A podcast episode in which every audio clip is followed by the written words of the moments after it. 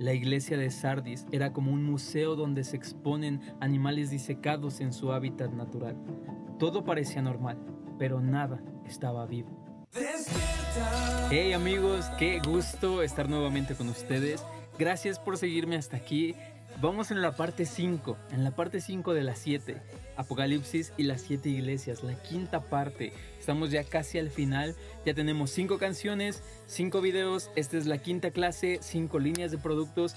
Abajo en la descripción están todos los links donde puedes encontrar absolutamente todo este material. Las canciones en todas las plataformas digitales, los videos en este canal o ahí hay eh, los links que te direccionan hacia allá, los productos para que puedas comprar alguno, etcétera, etcétera. Está todo en mis redes sociales. Hay mucho más contenido que está totalmente gratuito y disponible todo el tiempo para ti para ti y para mí, para que podamos prepararnos, para que podamos inspirarnos, para que el Señor nos hable cada vez más, seamos cautivados por Él y despierte e, ese, e, e, esas ganas de prepararnos para Él, para que Él venga y nos encuentre vestidos de lino limpio, fino, resplandeciente para recibirlo a Él, que es parte de lo que vamos a hablar. Así que bueno, sin más, vamos a lo que venimos y vamos a la clase.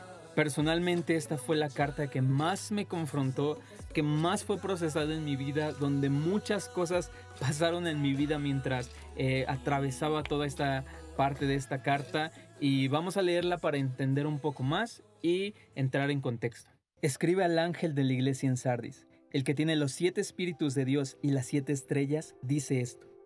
Yo conozco tus obras, que tienes nombre de que vives y estás muerto Sé vigilante y afirma las otras cosas que están por morir, porque no he hallado tus obras perfectas delante de mi Dios. Acuérdate pues de lo que has recibido y oído, y guárdalo, y arrepiéntete, pues si no velas, vendré sobre ti como ladrón, y no sabrás a qué hora vendré sobre ti. Pero tienes unas pocas personas en Sardis que no han manchado sus vestiduras, y andarán conmigo en vestiduras blancas, porque son dignos. El que venciere será vestido de vestiduras blancas, y no borraré su nombre del libro de la vida, y confesaré su nombre delante de mi Padre y delante de sus ángeles. El que tiene oído, oiga lo que el Espíritu dice a las iglesias. Ahora vamos a hablar un poco del contexto de, la historia para poder hilar algunas cosas y que eh, podamos entender un poco más, que algunas eh, telarañas de nuestra cabeza con respecto a esta carta sean quitadas y de una vez te anuncio, no lo es todo, como te lo he dicho en otras clases. Necesitamos buscar. El que tiene oído, oiga lo que el Espíritu dice a las iglesias. Solos no podemos. No con esta clase ya vas a entender todo de Sardis, sino que el Señor nos quiere hablar, el Espíritu Santo nos quiere hablar y necesitamos eh, meternos, indagar y poder encontrar tesoros y delicias de todo esto que el Señor nos quiere hablar. Así que la invitación es que puedas tomarlo de referencia, pero que tú te metas cada vez más, cada vez más, cada vez más y el que busca realmente encuentra. Probablemente Sardis fue fundada por la obra de evangelismo que hizo el apóstol Pablo. Lo podemos ver porque en el libro de los Hechos, Hechos 19:10, eh, dice que todos los que habitaban en Asia oyeron de la palabra del Señor. Había una persona que digamos fue la más prominente o la, más famosa, por así decirlo, eh, de la historia de la iglesia de Sardis. Y esta persona fue Melito o Melito. Él era un apologista y defensor del cristianismo que sirvió como obispo en la iglesia de Sardis en el segundo siglo. Él también escribió el mensaje más extenso, más largo del libro de Apocalipsis. La carta no habla de persecución, de falsas doctrinas, de falsos maestros o una manera corrompida de vivir. Sin embargo, creo firmemente que había mucho de todo esto dentro de esa iglesia, por lo cual el resultado fue como Jesús los encontró en ese momento. Sardis era una ciudad rica y mucha de esa riqueza vino del oro eh, que ellos tomaron de un río que se llamaba Pactolus. La localización que Sardis tenía la hacía prácticamente invencible. Esto hizo que los habitantes se volvieran gente muy confiada, confiaban demasiado en el poder de sus murallas. Y esta actitud que ellos tuvieron los llevó eventualmente a la ruina. Debido a esa confianza y a la falta de cuidado, Sardis fue conquistada y su conquista sacudió todo el mundo griego de ese entonces. Fue un escándalo porque era una gran ciudad y era una ciudad rica que de pronto De hecho, fue conquistada dos veces por la misma situación. Nunca obtuvo su independencia y terminó claramente bajo el poder del Imperio Romano en el año 133 a.C. Un terremoto destruyó la ciudad en el año 17 después de Cristo, pero fue reconstruida por el emperador eh, Tiberio. Y esto es muy importante, es un dato muy importante, porque en gratitud el pueblo, la ciudad, le construyó un templo. Un templo en agradecimiento a él, donde el centro de atención, de adoración que ellos tenían era el mismo que en Éfeso, que los efesios, a la diosa Artemisa o Diana. Mientras que los creyentes de Tiatira toleraban el pecado, los de Sardis estaban muertos debido a su pecado. Las tinieblas espirituales que estaban viviendo debido a las falsas enseñanzas y la manera de vivir pecaminosa había extinguido la vida interna de los santos. Pero aún quedaba su reputación de estar avivada.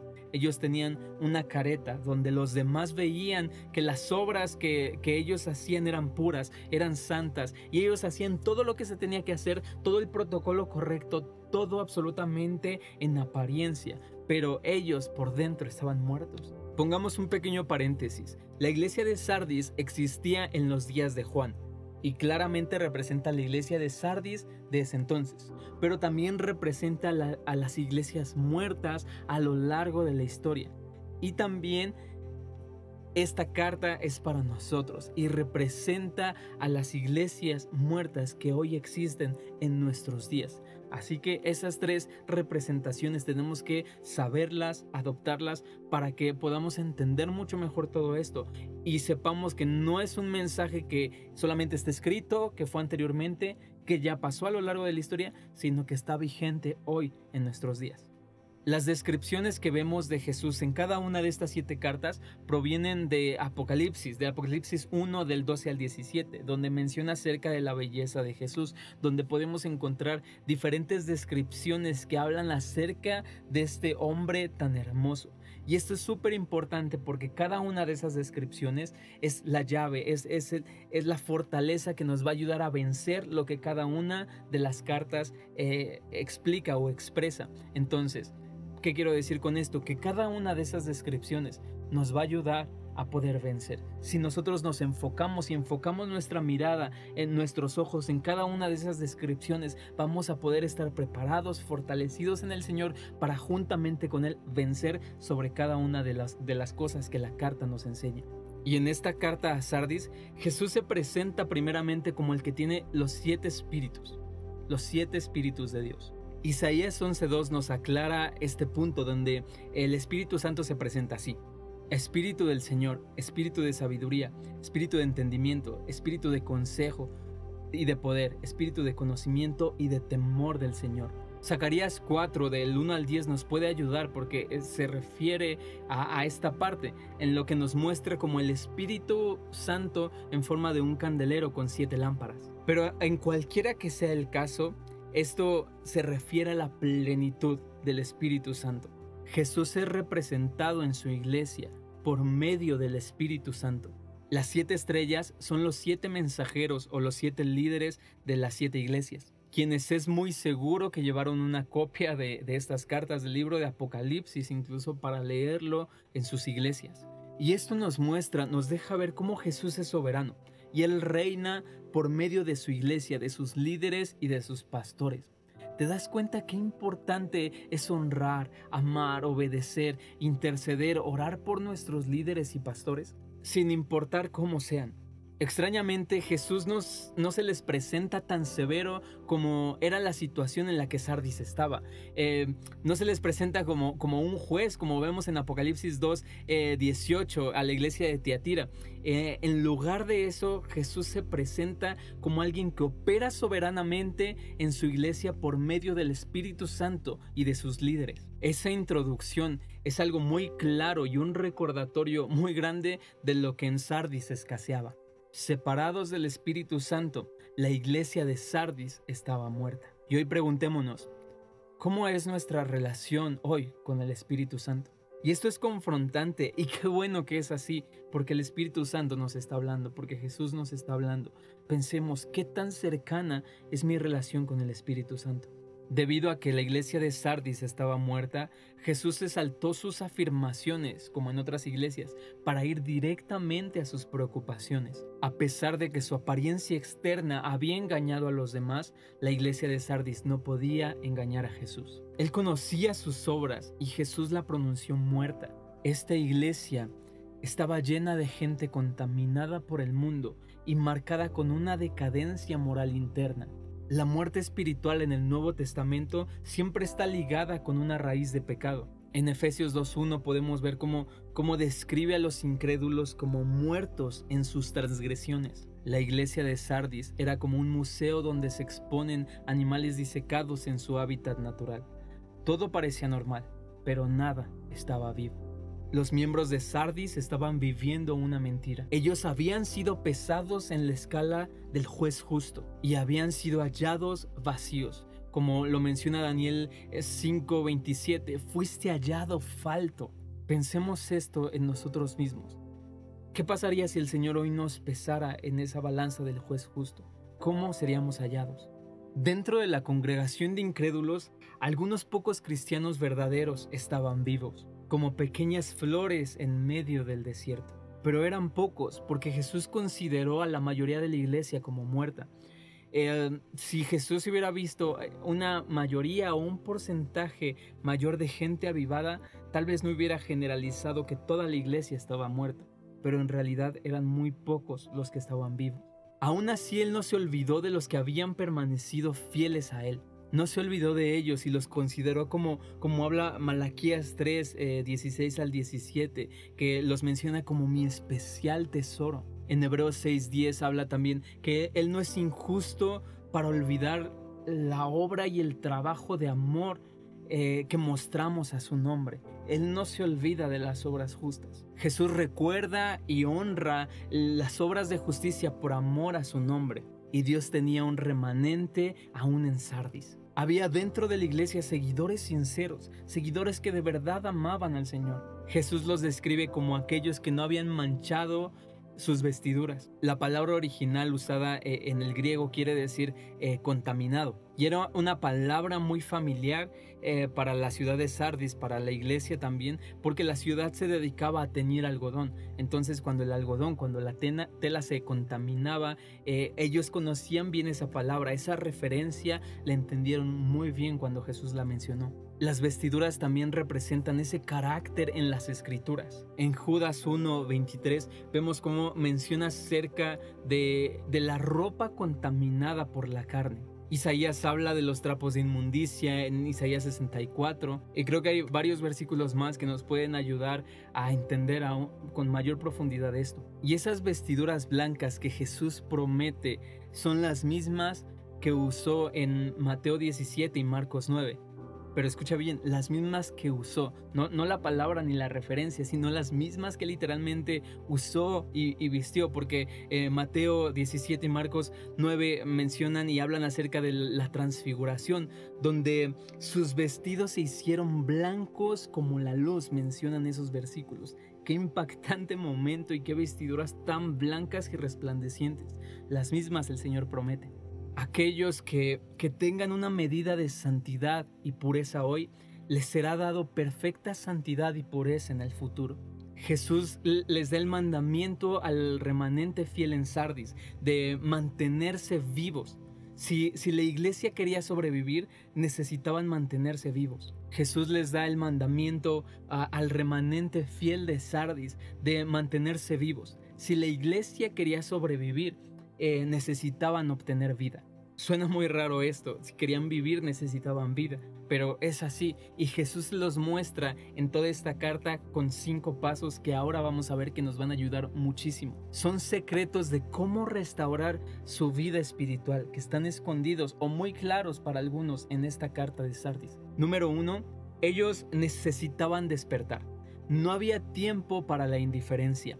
Eh, el remanente de creyentes debía ver lo que había pasado en su iglesia, toda la situación que había. Necesitaban evaluar la situación. No era tiempo de ser indiferentes y solamente decir, bueno, yo fui hallado fiel y ellos están perdiendo, pues yo me voy a, a, vestir con el Señor de vestiduras blancas y, los otros que se pierdan. Ellos no, no había tiempo para esa indiferencia, para vivir eh, eh, una vida dentro de tu congregación, ver las cosas que, que hay y no orar y no interceder y no hacer algo más. Ellos necesitaban despertar, no podían seguir cegados. Y es el primer punto que el Señor nos dice, despierta despierta tanto a los que estaban muertos como al remanente. Estas dos partes, eh, estos dos grupos, eran parte de la iglesia, seguían siendo uno. Entonces necesitaban despertar para ver todo el panorama y como les decía, evaluar la situación y confrontar el pecado, hacer un cambio, hacer un cambio que marcara realmente un antes y un después, un cambio que hiciera la diferencia,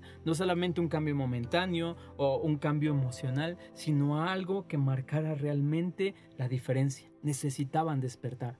Número dos, ellos necesitaban fortalecer las cosas que aún quedaban, las cosas que estaban por morir, menciona la Biblia.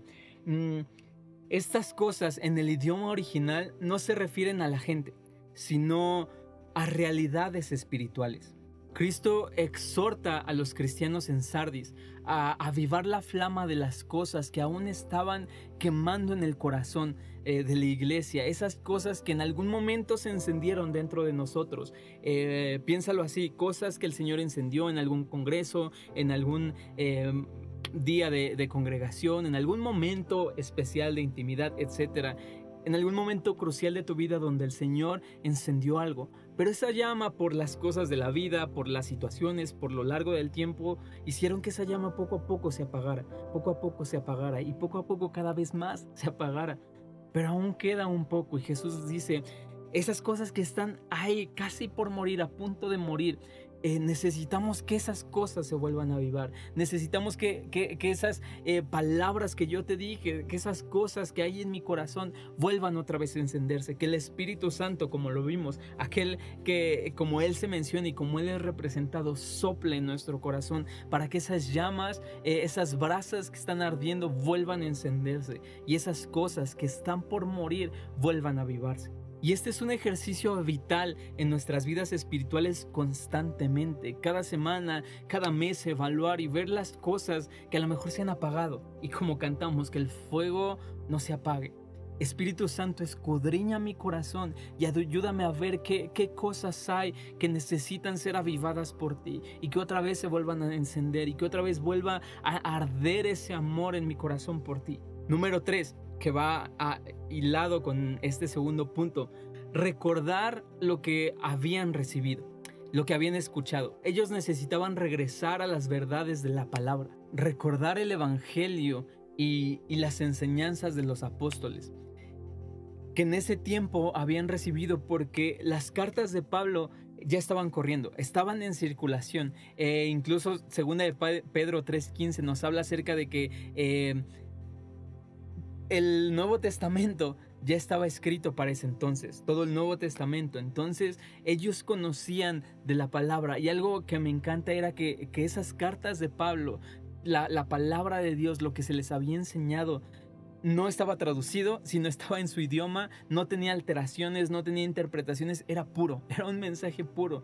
Y ellos necesitaban regresar a esa pureza que habían escuchado, que habían aprendido, y esa palabra fiel y esa verdad escrita. Sardis necesitaba reafirmar su fe en la verdad acerca de Cristo, eh, acerca del pecado, la salvación y la vida de santidad. 4. Habiendo regresado a las verdades espirituales, ellos necesitaban mantenerlas, mantener esas palabras, mantener todo eso. Y, este paso, créeme que muchos de los cristianos de aquel entonces y de hoy día fallamos mucho en mantener esa palabra. ¿Por qué? Porque esto sencillamente es amar al Señor con nuestras fuerzas. Recuerdas, amarás al Señor de todo tu corazón, con todas tus fuerzas. Esta parte de todas tus fuerzas es esto, amar al Señor con nuestras fuerzas. ¿Por qué? Porque requiere trabajo, porque requiere disciplina y un verdadero compromiso, una disciplina mayor, algo que de verdad es en serio. Y finalmente, en el punto 5, eh, ellos necesitaban arrepentirse. Ellos necesitaban confesar sus pecados y volverse a los caminos. Todo lo que estaban haciendo mal necesitaban dar una vuelta y arrepentirse totalmente, volver a, esos caminos de verdad conforme a la palabra y como, como les enseñaron. Em, estos cinco pasos traerían un avivamiento si, si los aplicaban con ternura, si los aplicaban con, con, un corazón sincero, si los aplicaban con diligencia, serían eh, avivados sus corazones si esto lo practicaban constantemente, si se lo tomaban en serio, si decían necesitamos vivir otra vez. Si ellos lo hacían, sus corazones serían avivados. Piénsalo hoy en nuestros días. ¿Qué si nosotros constantemente hiciéramos eso? Quizá nuestro corazón también estaría todos los días avivado. Y las consecuencias de, de no hacer esto, de no hacerlo, serían severas para los creyentes de Sardes. Y como esta carta aplicó antes, aplicó a lo largo de la historia y aplica hoy día, también esa consecuencia puede ser severa si no prestamos atención a las palabras de Jesús. Después de toda la confrontación, Él les dice que si no velan, vendría como un ladrón sobre ellos. Conectado con Primera de Tesalonicenses 5, donde habla acerca de, la venida del Señor como un ladrón, y por mucho tiempo hemos creído que así vendrá por su iglesia, como un ladrón. Y he escuchado gente que, eh, prepárate porque vendrá como un ladrón y argumentos que hacen que te asuste o que, o que metan miedo hacia la venida del Señor. Pero si leemos todo el contexto, más adelante menciona algo. Mas ustedes, hermanos, no están en tinieblas para que aquel día los sorprenda como un ladrón, porque todos ustedes son hijos de luz e hijos del día. No somos de la noche ni de las tinieblas. Por tanto, no durmamos como los demás, sino velemos y seamos sobrios. Jesús vendrá como un ladrón, pero no a su pueblo, no a nosotros, no a los que somos hijos de luz. Y esto aclara muchos paradigmas, muchas cosas. Leyendo todo el contexto nos damos cuenta de que para nosotros no, no es eh, tener temor porque venga como un ladrón, sino nosotros esperamos un esposo que vendrá por su novia preparada. Por eso Jesús enfatiza a la iglesia de Sardis, Apocalipsis 3, no dormir y velar esperando su venida como hijos de luz. No esperamos un ladrón, sino nuevamente esperamos un novio, esperamos un esposo, esperamos un rey, esperamos un juez. Por eso decimos, ven pronto Jesús. Y Jesús siendo tan bueno y tan fiel, Jesús les promete recompensas, recompensas eternas. Si quieres saber un poco más de las recompensas eternas, me parece que en, la carta de Éfeso, la primera carta, el primer video de esta serie, explico más acerca de las recompensas eternas que parcialmente se cumplen hoy, pero en su plenitud se cumplen en la era venidera, después de que Jesús venga a los que vencieron, a los que pudieron avivar su corazón, Jesús les promete recompensas. Ellos serían vestidos con vestiduras blancas. Los cristianos vencedores, ellos usarían, usarán, usaremos vestiduras blancas en las bodas del Cordero, Apocalipsis 19, del 7 en adelante. Las vestiduras blancas también se usaban anteriormente para celebrar las victorias en batalla. Entonces los que vencían usaban vestiduras blancas. Los vencedores serían vestidos de vestiduras blancas. Si tú y yo vencemos, seremos vestidos de vestiduras blancas. También Cristo les promete que e, Él no borraría el nombre de ninguno de los cristianos fieles del libro de la vida. Él no borraría su nombre y que confesaría su nombre delante de su Padre y de sus ángeles. Qué impresionante y qué increíble recompensa. Ocupémonos de vencer de vencer y que nuestro corazón esté avivado. Dejemos esa doble vida, dejemos esa careta de apariencias para que podamos vencer. La gente que estaba muerta espiritualmente eh, necesitaba responder, responder a la advertencia de, Cristo de un juicio inminente en contra de ellos. No sabemos en su totalidad qué pasó em, con la iglesia de Sardis después de, esta advertencia o cómo, cómo respondieron. Eh, a la exhortación de Jesús.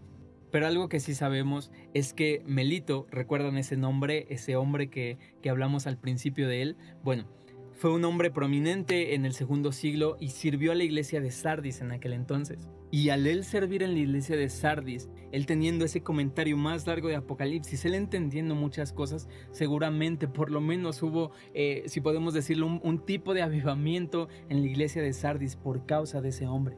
Muchas veces cuando Dios responde al arrepentimiento de su pueblo, Él lo hace por medio de levantar gente, de levantar gente entendida en, la palabra que enseña las dimensiones de Dios e imparte lo que es. Yo sé todo lo que haces, tienes fama de estar vivo, pero en realidad estás muerto. ¿Te identificas hoy con esta carta? Como te mencionaba, personalmente fue con la carta con la que más me identifiqué, con la que más me confrontó y con la carta con la que Dios hasta el día de hoy tocó más mi corazón. Y, yo servía en la iglesia, al parecer todo estaba bien, al parecer eh, lloraba, yo hacía las cosas bien, hacía todo lo que se tenía que hacer, pero en realidad estaba llevando una doble vida, estaba siendo hipócrita, estaba llevando un evangelio en una mentira. Y esto el Señor lo reprobó de mí y habló muy fuerte a través de esta carta. Y a lo largo de mi vida empecé a creer que, el evangelio que yo vivía era correcto, pero en realidad, como les decía, era pura apariencia. Y hoy quiero orar contigo para que si esto tocó tu corazón, si el Espíritu Santo hoy te mostró algo, si fuiste confrontada con, confrontado, confrontado con la palabra de Dios, que hoy podamos ir a sus pies nuevamente, que podamos ir a su presencia, que podamos arrepentirnos, que podamos prestar atención a cada detalle de esa carta, que podamos ver esos cinco pasos que Él nos dejó para poder vencer y para poder caminar en ese evangelio de rectitud sin caretas, sin apariencia, sin hipocresía, sino con plena verdad y luz, como esas vestiduras blancas que brillan y son tan blancas como la luz hijos de luz que esperan al novio, hijos de luz que esperan a su amado. Y así nos preparamos para estar listos para cuando Él venga. Así que sin más, déjame orar por ti. Vamos a, orar juntos y en este momento, en donde quiera que tú estés, eh, que el Espíritu Santo obra en nuestras vidas. Así que, Espíritu Santo, gracias te doy por esta palabra. Gracias por inspirar estas palabras de verdad. Jesús, gracias por esta carta de amor. Gracias por ocuparte de tu iglesia. Gracias por cada palabra que, que, nos enamora más de ti, por cada palabra que nos confronta, por cada palabra que nos alienta y que nos inspira.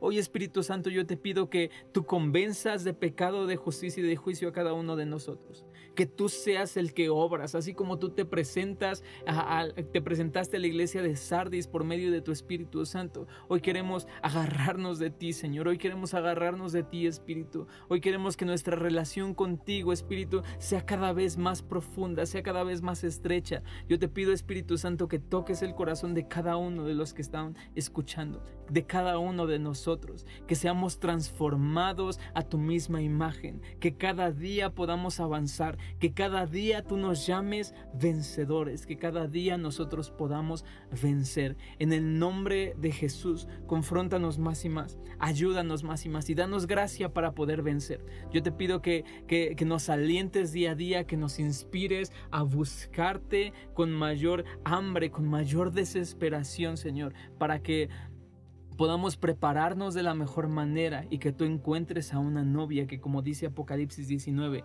sea preparada.